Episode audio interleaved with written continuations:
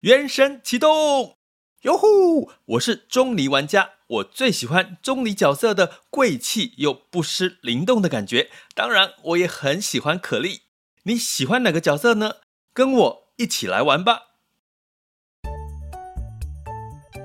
想要掌握即时市场观点吗？订阅郭俊宏带你玩转配息，每天不到十七元，你将享有专人整理的每月读书会。配息热点分析以及热门主题解答困惑，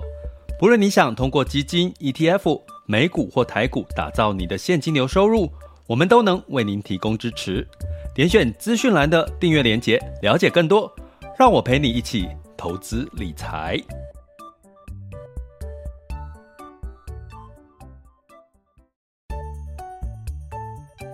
想要掌握即时市场观点吗？订阅郭俊宏带你玩转配息，每天不到十七元，你将享有专人整理的每月读书会、配息热点分析以及热门主题解答困惑。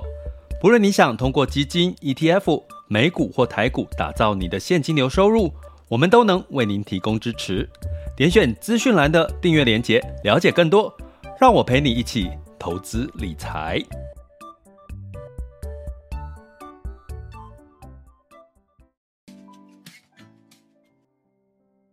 各位亲爱的学员以及听友们，大家中午好、下午好、晚上好。今天来到二零二二年的十一月二十四日了哈，那其实是二零二二年也在倒数的日子了哈，那应该剩下不到四十天，对不对？如果我没有算错，二零二二年剩下不到四十天哈。那二零二二年对你来讲是什么意义的一年呢？是狗屁倒灶的一年，还是呃？心平静气的一年，还是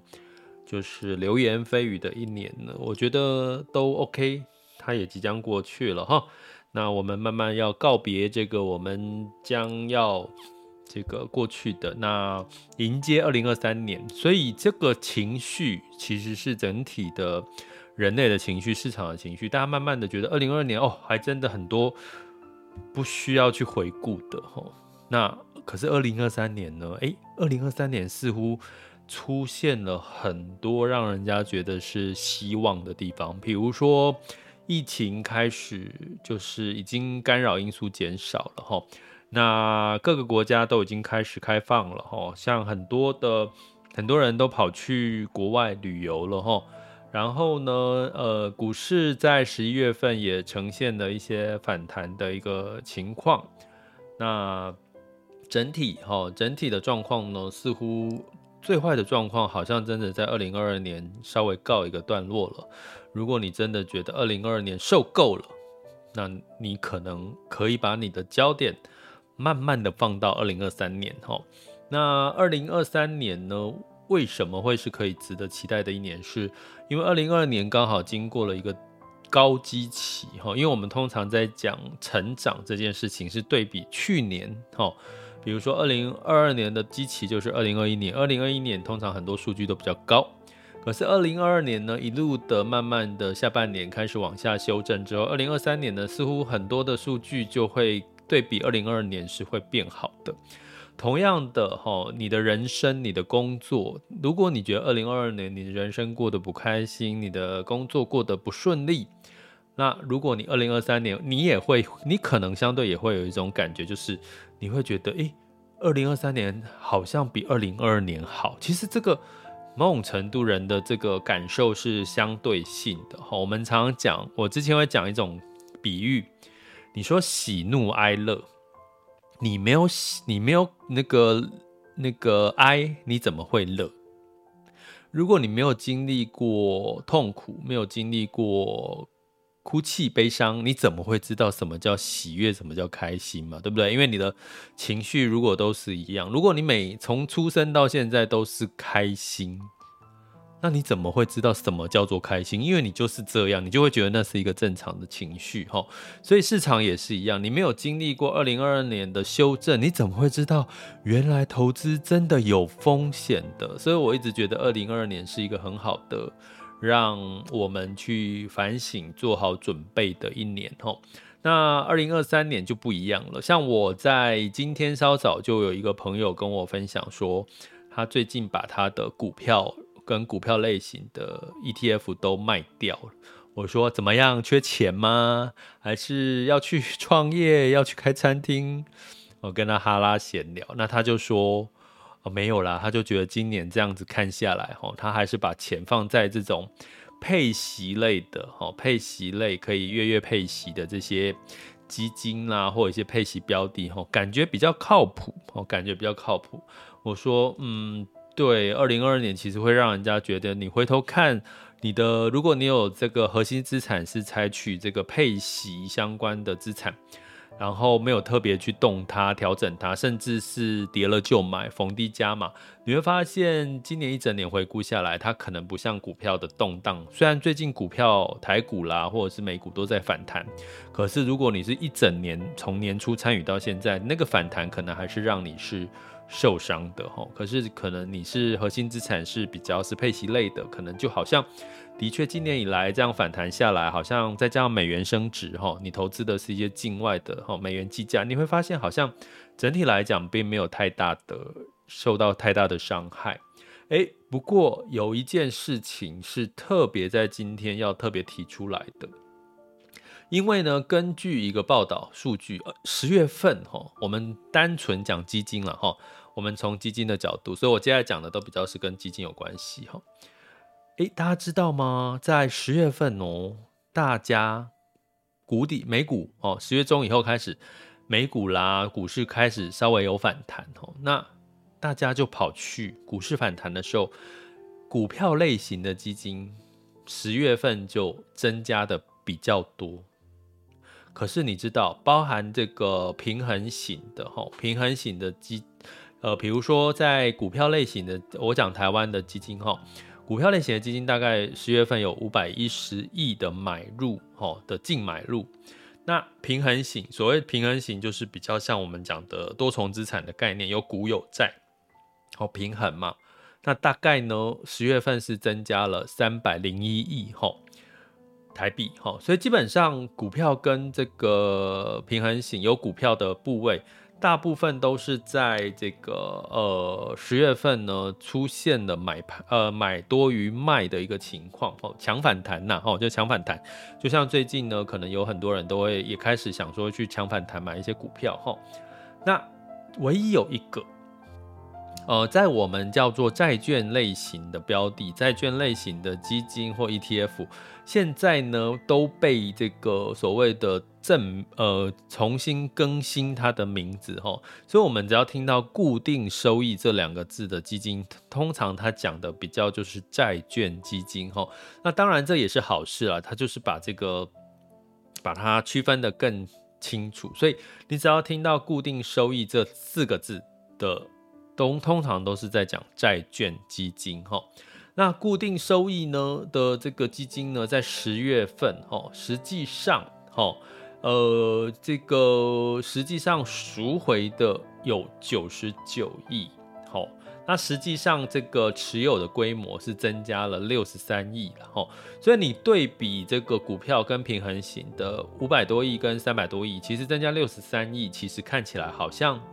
好，就是小巫见大巫之外呢，你会看到，其实，在十月份比较多固定收益，其实是净赎回九十九亿哦。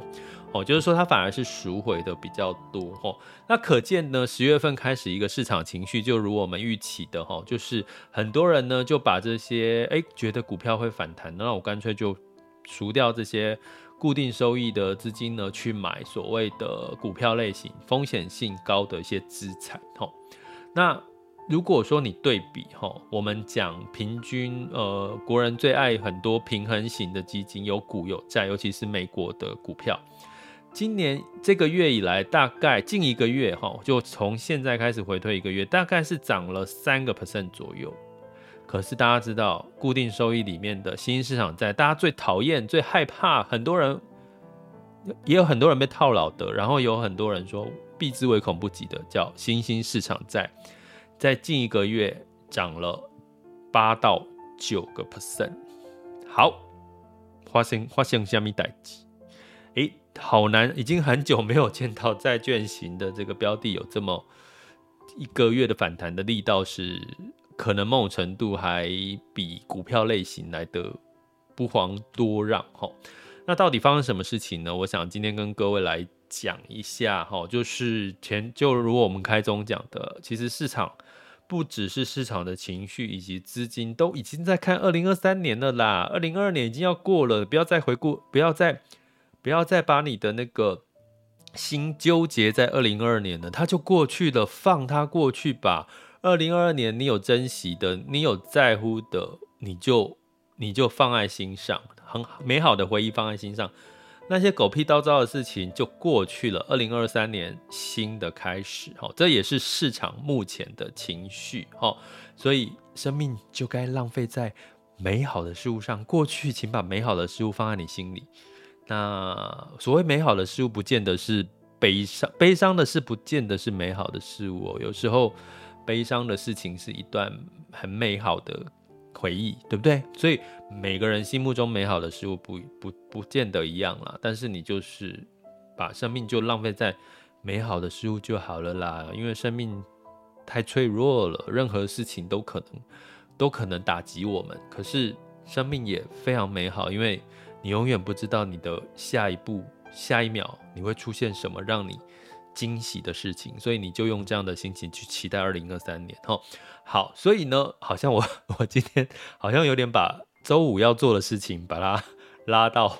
拉到周四来讲了。哈，回来，回来。那所以呢，基本上我要先讲一下这个新兴市场到底发生了什么事情，它为什么呢？相对于股票的市场，哈，有我我我同步也跟各位讲的同时，其实这个市场反弹啊，变化其实有点大。除了债券市场之外，大家可以多多关注这个绿能哈，绿能这个这个话题了哈。其实，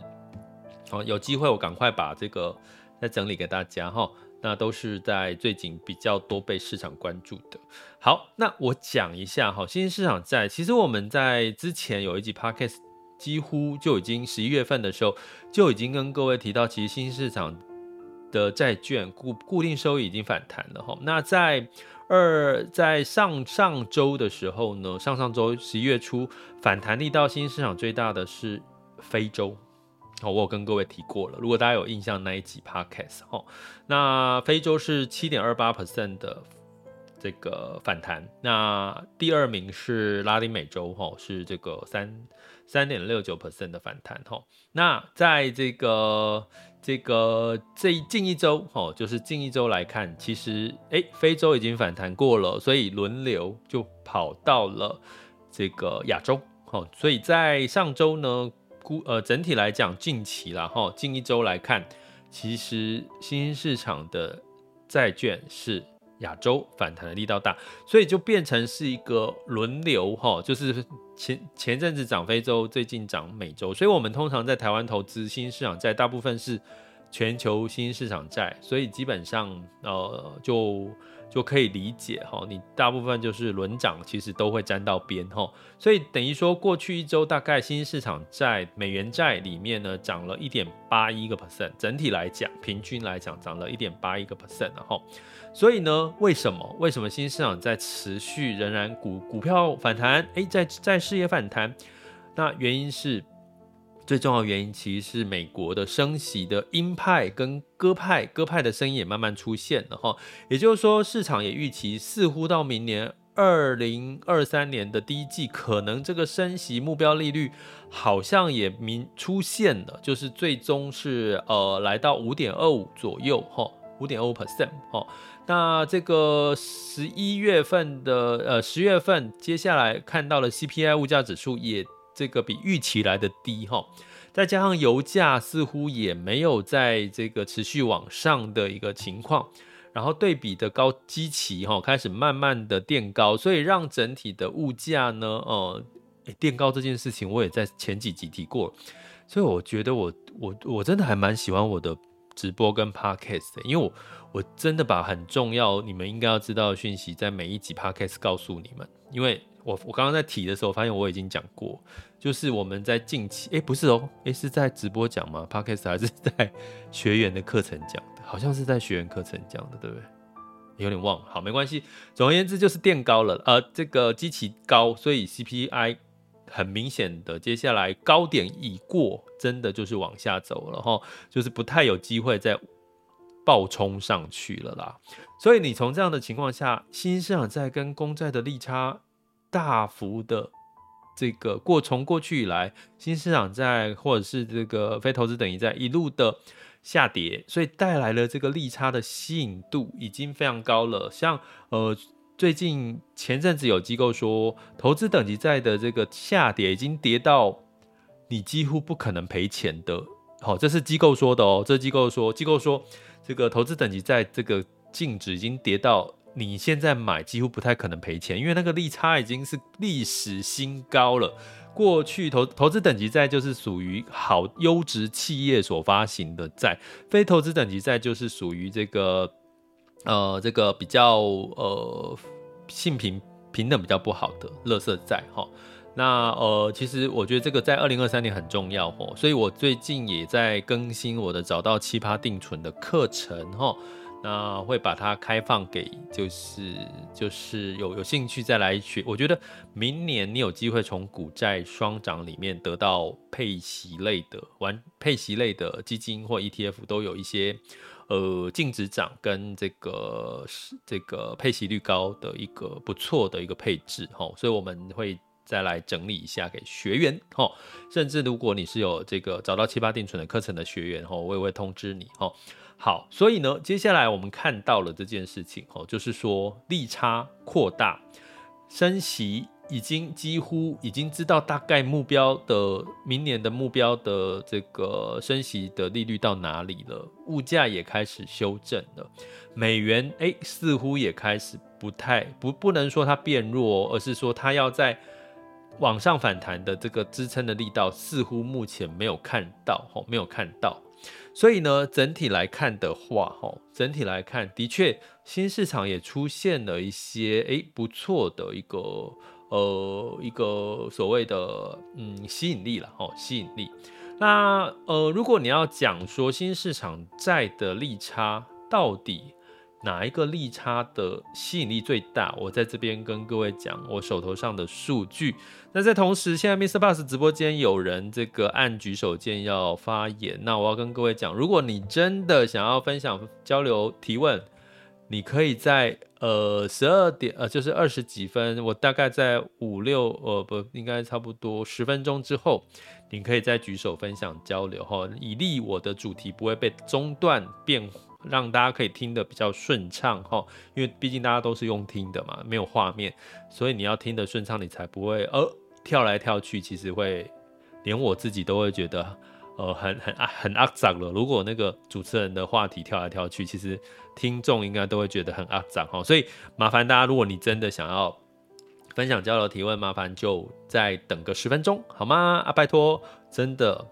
呃，我们很很需要大家有空可以分享交流一下啦，毕竟这是一个很好的互动的平台，Mr. Bus 直播间齁。好，那再讲回来，就是其实利差最大的齁，基本上就是三呃这个亚洲，亚洲是利差最大、最吸引人的。其次呢就是非洲，那第三个就是新兴欧洲齁，新兴欧洲齁。那呃，这个中东跟呃拉丁美洲是大概利差是相对最小一点点哦，小一点点哦。所以整体来讲，如果你要布局新市场债，其实在台湾也没有有啦，有所谓的亚债啦哈，比较多是亚债跟呃全球新兴市场债，你好像比较难区分到你要单独买非洲债券没有啦，好像没有这种的标的在基金的部分。那拉丁美洲债也没有啦，也没有这种的，中东非洲债也没有啦，都是全球新兴市场债了哈。所以呢，但是亚债有哦，亚债是有单独的一个呃债种的一个选择哈。所以基本上呢，目前亚债的利差其实是最最大的哈，呃，所以相对来讲，它的吸引力近期的反弹力道最大也。也可以理解。那第二大的就是刚刚讲的非洲，那非洲在上上周它的这个反弹力道也是最大的哈。所以整体来讲，其实新市场在在资金哈升息代表货币所谓的紧缩的情况下，诶，现在不止升息哦，还有在缩减购债哦，吼，还有两有两件事情同时在发生，在在缩减市场上的资金哦，吼，不只有升息这个动作在缩减，还有。这个缩减购债这件事情，也同时在是在缩减资金，所以在资金不足的情况下，不管是股票甚至债市呢，都出现了类股轮动、类股轮动的一个情况，会比较明显哦。所以在这个时候，我且顺便跟各位提一个技巧，在资金不足、量能不足的时候，其实你投资个股跟投资 ETF 或者是基金，其实可能是投资一篮子的主题的产业或者是这个主题，会比个股来的容易一点哦。呃，相对来讲，你也比较容易投资胜率比较高哦。为什么？因为我刚刚提到这个资金不足，很容易类股轮动，所以你可能今天买了它，哎。哎，你买它的时候，它刚好在反弹，可能过过了一两天，它就跌下来了。为什么？因为资金全球资金有限嘛，类股轮动的意思就是说我买了它，我赚到钱了，我就赶快跑了，换去另外一个相对低点的这个股票，或者是这个相对的这个个股哈去做去买哈，就是短线的这个状况，资金有限，短线的这个跑来跑去的情况会比较明显哈。所以呢，你要提高你的投资胜率，其实反而是基金或者是 ETF 来代替买个股呢，会比较让你投资胜率比较高。为什么？因为我们大环境的这个整体的这个呃景气仍然是。呃，下滑的哈，这个是毋庸置疑的哈，所以在整体的状况，给跟各位讲一下。那另外呢，为什么亚洲在近一周反弹，新兴市场在反弹的力道比较大呢？其实跟各位讲一下哈，其实亚洲不止中国，不止台湾，亚洲还有像斯里兰卡，好。所以呢，新兴市场在投资很有趣。新兴市场有很多，像斯里兰卡、巴基斯坦都是属于亚洲的债券。所以亚洲过去一周表现最好，是因为斯里兰卡大幅新兴市场在大幅的反弹。大家知道它之前有这个倒债的这个风险，对不对？大幅的反弹，也就是说，你可以预期，其实明年新兴市场债应该会，如果基本面越来越好的情，有机会越来越好，新兴市场越来越好。股债都有机会有反弹，哈，除了美股之外，哈，新兴市场也有反弹的机会。那第二个，新兴欧洲过去一周其实也表现不错，其中呢，最主要表现最好是乌克兰。真的，乌克兰表现的不错哈。上周的乌克兰虽然还在俄乌战争的干扰下，可是它的新市场债表现的不错哦。然后像这个还有新兴欧洲，大家不知道有没有听？匈牙利大家知道哈，也是属于新兴欧洲。哈萨克还有这个亚美尼亚哈，这个也都是属于新兴市场债哈。是不是都觉得哦，这些国家哦，好像以前历史地理有念过，对不对？还有像塞尔维亚、土耳其、亚塞拜然，这些都是新兴欧洲的。所以，如果你投资的是全球新兴市场债，你就会买到这些国家的债券哦，这些国家的公债哟。那过去表现上上周表现最好的非洲新兴市场债，它里面的呃表现好的，像尚比亚、伊索比亚，还有埃及。哦，啊，南非就相对比较弱，哦，所以这些国家我刚刚念给大家听，应该大家会觉得，哇，好久没有听过这些国家的名称，至少我啦，我那个年代，我们地理都是学这些国家的，吼，还有什么安哥拉、加纳，哦，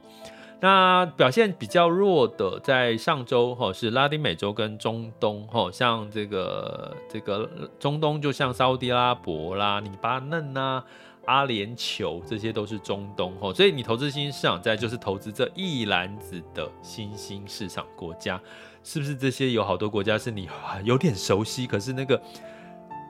突然叫出来，你听的，你你知道它是哪一个国家，可是你突然硬要想它的地理位置在哪里，好像还真的要稍微去翻一下，Google 一下，对不对？好，那其中我们特别拉一下，讲一下这个乌克兰好了。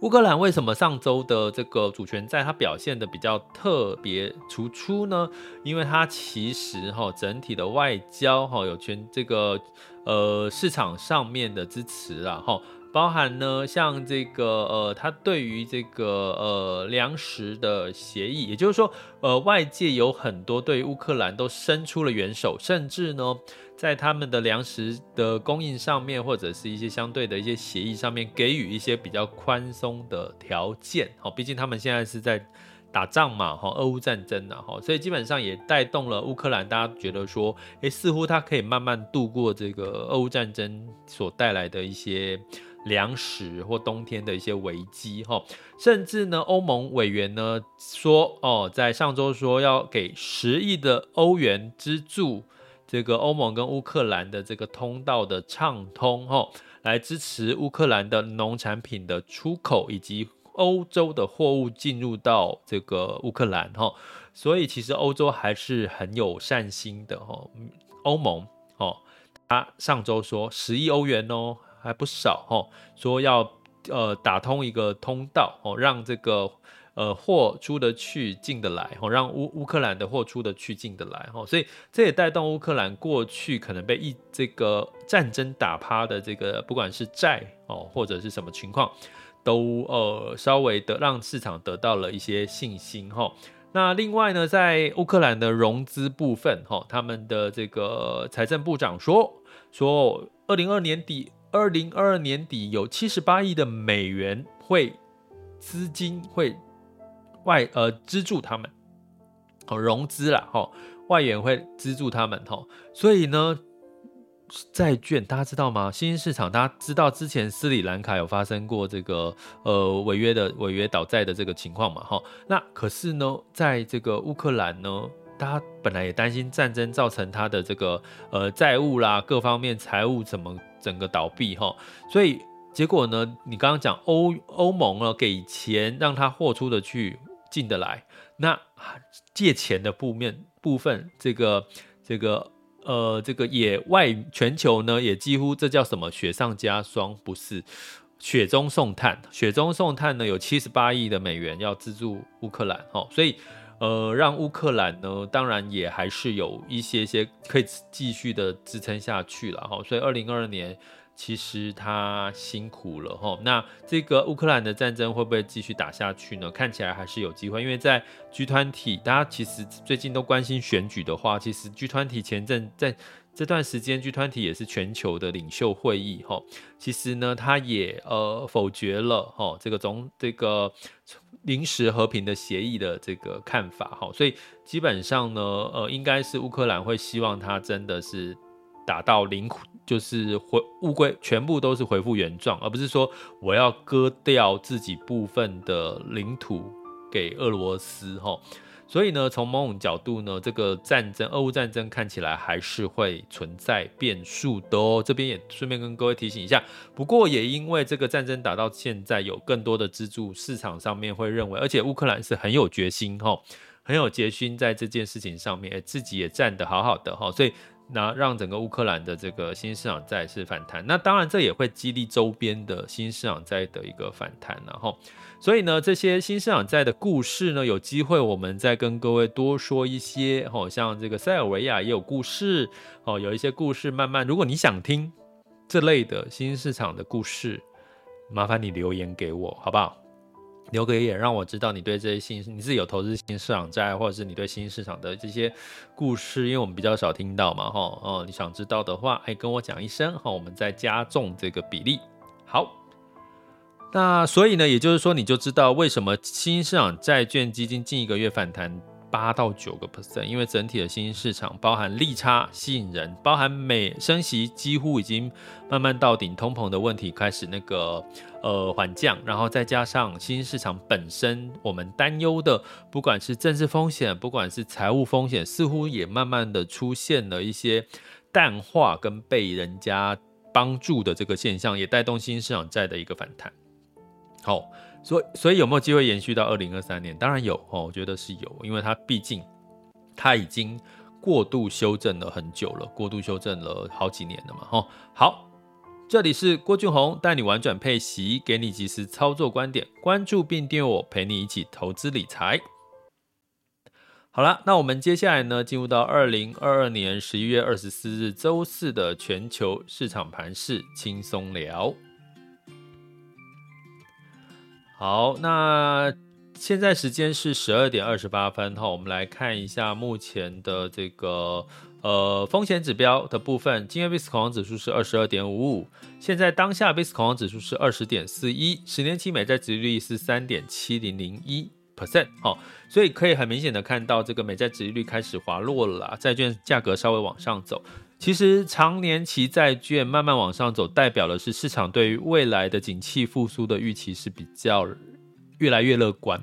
可以这样解读哈。至于怎么说，我真的没有办法在这个时间跟各位讲得很细哈。所以这个呃，我们呃我们会针对学我们学员再来解说哈。那这个恐慌指数呢又向下滑了，就今天有有有这个学员问我说：“哎呀，这个恐慌指数降到了二十，是不是代表开始市场变乐观了？”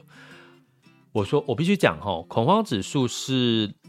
落后指标哈，VIX 恐慌指数是落后指标，因为它已经发生了。你现在恐不恐慌，是因为你看到股市涨或跌，好，所以它是过去落后指标，你不要把它当领先指标。所以你会看到我们风险指标有两个，一个叫近月 VIX 恐慌，近月就是未来的是二十二点五五，呃，现在当下的是二十点四一，所以近月为什么我会特别跟各位补充近月的 m i s 恐慌指数代表未来大家恐不恐慌？未来的恐慌也有稍微下降，因为二十二点五五哈。但是呢，这个当然代表市场是稍微偏乐观。其实你们就我我就跟我就回我学回学员说，你就看你现在乐不乐观就知道了啊。现在是不是大部分的，因为反弹超过五天，反弹超过五天，基本上你就会开始乐观了。好，市场也是一样哈。那在美股的部分呢？呃，周四、周五是休市的哦，所以接下来美股周三之后，今天晚上，哎，今天周四嘛，所以就没有就没有了感恩节前夕了哈，所以美股也不会干扰，这两天不会干扰到亚洲股市了，所以道琼呢上涨二点。零点二八 percent，S&P 五百、纳斯达克跟费城半导体分别上涨了零点五九、零点九九跟一点零七个百分点，哈，所以呢，呃，接当然明天不会有这个，今天跟明天不会有美股股市干扰雅股了，哈，所以雅股今天应该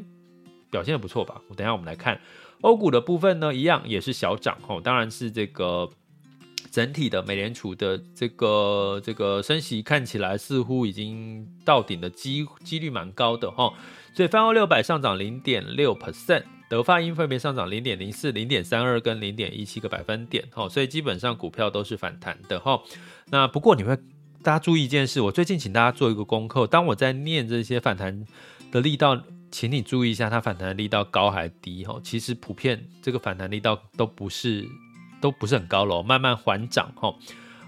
我觉得是好事，好，不要不要急涨，因为市场还是谨慎的哈。那在这个雅股的部分，在这个周三的部分也是涨多于跌了哈，也都是涨个零点多到一点多。那昨天其实日经二二五是休市的哈。那能呃，我们来看一下，目前是十二点三十一分，我们来看一下最新的，来看一下最新的雅股走势哈。好。那今天呢，台湾加权指数是上涨了一百一十八点，哈，来到一万四千七百二十七，哈，就是站上半年线嘛，哈。那台积电呢是上涨了零点四一 percent，哈，呃，上涨幅度是四九四，哦，不，上涨，呃，股价是四百九十四，所以你会看到台积电的上涨是落后于台湾加权指数是上涨零点八一嘛，然后台台积电上涨零点四一，所以代表呢是其他的像这个今天金融股表现也不错，哈，普遍其他的。类股轮涨哈，那柜买指数也上涨了零点九九 percent 哈，所以所以所以就是呃是好事，就是说如果你是都是台积电在拉抬股价呃指数的话，那当然就会是有一点需要担心。那目前的成交量仍然是不到两千亿哈，所以持续看一持续仍然是要谨慎一点。那恒生跟恒生科技呢，分别是上涨零点五二跟零点六七个百分点。那上证指数呢，先涨后跌，现在是下跌零点一一 percent。深圳指数呢是下跌零点零二 percent。那在日经二五呢是上涨了一点零六 percent。南韩综合指数是上涨零点六八 percent。新加坡海峡是下跌了零点一一 percent。所以今天普遍是雅股是涨多于跌哈。那在这个。能源的部分，布兰特原油下跌二点九五 percent，来到八十五点四一。哈，所以大家值得留意的是，其实目前的油价比较偏向下的趋势哦，包含呃美元虽然已经不是影响油价的呃很大的原因了，现在是供需看起来需求下降，供给增加的方向会让市场担心油价继续往下跌。哈，所以目前油价是下跌的。哈，所以呃。所以大家可能就是呃，怎么讲？这对通膨是有利的，通膨的下降是有利。那金价呢是上涨零点三 percent，到一千七百四十五点六，哦，一千七百四十五点六了哈。那当然就平平常心看待，因为美元也稍微偏弱，美元指数来到一百零六点一一七零，美元兑换台币是三十一点一一，美元兑换人民币是七点一六四八，美元兑换日元是一百三十九点五六，日元稍稍的稍微慢慢的走强，然后所以呢，基本上也就是说，现在费德官员是鹰派的，也有鸽派的说法也出现了哈，所以也带来这个货币会稍微中立一点的看法哈，美元不再太强啊，非美元货币也不见得偏弱，所以这当然有利于整体非美元市场的走势，不管是股票或债市。好。这里是郭俊宏，带你玩转配息，给你及时操作观点。关注并订阅我，陪你一起投资理财。我们下集见，拜拜。